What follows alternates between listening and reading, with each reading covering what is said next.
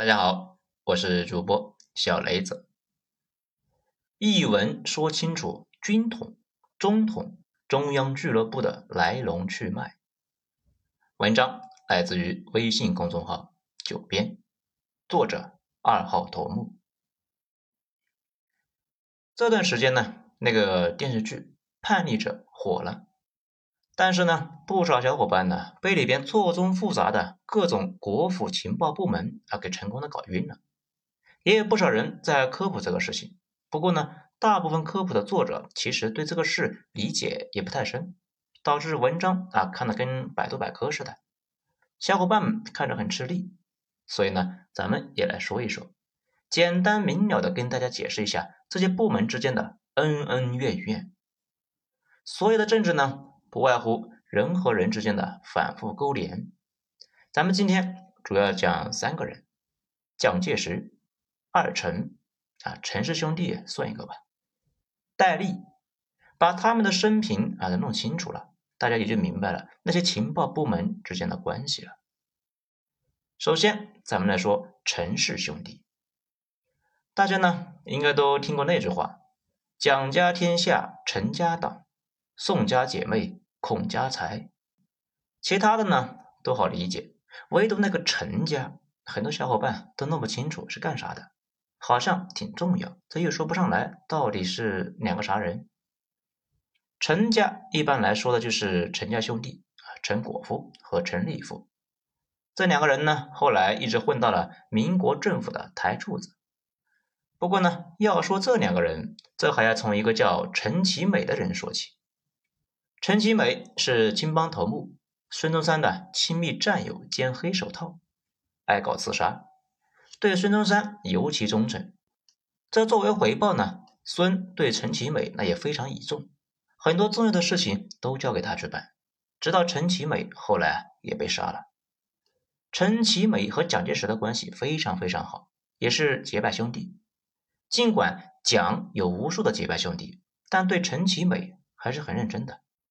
在余生里，经常呢怀念他的这个兄弟陈其美。在死之前，把蒋介绍给了孙。孙周围的人很多，但是啊，大部分能力不咋地，一帮文人，口才不错，行动力啊非常差。这碰上什么事情呢？大家往往是七嘴八舌，吵了个半天，最后啊也拿不出什么办法来。陈其美、蒋介石属于少数几个能打的。陈其美死后，孙中山开始呢倚重蒋介石。不过刚开始的时候呢，孙中山对蒋的态度一直是挺一般的。好几次蒋介石离开孙，也都是因为啊不满意孙中山对他的待遇。可孙中山实在是太缺人了，每次呢又把他给叫回去。最关键的一次是选黄埔军校的校长。其实当时呢，孙中山看中的是另外一个人，许从志。他呢。是粤军大佬，蒋本来是没希望的，但是他呢不服啊，到处搞串联，到处找人给他说话，包括许从志也替他说话。后来又给孙中山写过一封信，信中啊把陈其美拉了出来。陈其美是孙中山一生的痛，当初忠心耿耿跟着他，他干什么事啊，陈其美他都支持。孙中山说革命要民主。陈其美说：“坚决支持，谁不民主，我干死谁。”后来呢，孙中山又说：“啊，革命也不能够太有组织、没纪律，要围绕在我周围，我是核心。你们呢，都过来摁手印来表决心。”大家都鄙夷的看着他。陈其美是第一个起来摁手印的，反正是忠心耿耿。综合各种因素呢，加上蒋去过一次苏联。一度啊想加入我党，苏联人对他印象不错，蒋就成为了黄埔军校校长，就开始了他开挂的前半生。懂了这个事呢，就懂了为什么蒋会对陈其美的两个侄子感情特别深，一直以为左膀右臂。他们的关系近到什么程度呢？爱臣就是蒋的化身，能够在各种外交场合代表蒋。这个事呢，说起来可能不太好理解啊。咱们举个例子，大家知道有那种重大合作，对方的公司要求你们这边呢老总去谈，因为人家担心呢跟你们这边一个部门的经理谈好了之后，到时候在公司内部还没有形成共识，事情呢推动不下去，就浪费感情。老总谈成的业务啊，就往往不存在这个问题。如果老总实在是去不了，就得派一个能够代表自己的人过去。对方呢看到这个人就知道，跟他谈就等于啊是跟老总谈。陈家兄弟就是这样的角色。后来很多关键的重大谈判，蒋很少露面，都是陈家兄弟在谈。既然如此倚重，自然是要把最重要的事情交给他们。什么事呢？就是党务，控制组织内部的人事调度，党内大小事情都由他们俩控制。这个事听起来好像没啥，事实上啊，这已经是整个民国最有权势的两个人了。大家想想啊，在一个官僚组织里边，还有谁比控制大家升迁的人权势更大呢？在这个过程中，二陈那也是竭尽全力啊，为蒋介石保驾护航。比如有一次。蒋介石被汪精卫啊赶下了台，蒋在下台之前安排艾诚认真的给新政府捣乱，只要新政府没法正常的开展工作，那很快呢就得把蒋给请回来。于是陈氏兄弟就成立了一个秘密组织，叫中央俱乐部，网罗了国府内部啊大量要员，大家一起啊坑汪精卫，耐心的静待蒋的归来。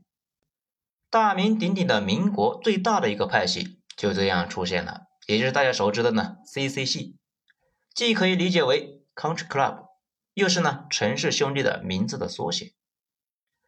后来蒋介石啊顺利回归了，但是 CC 系并没有解散，成了一个政治上的攻守联盟。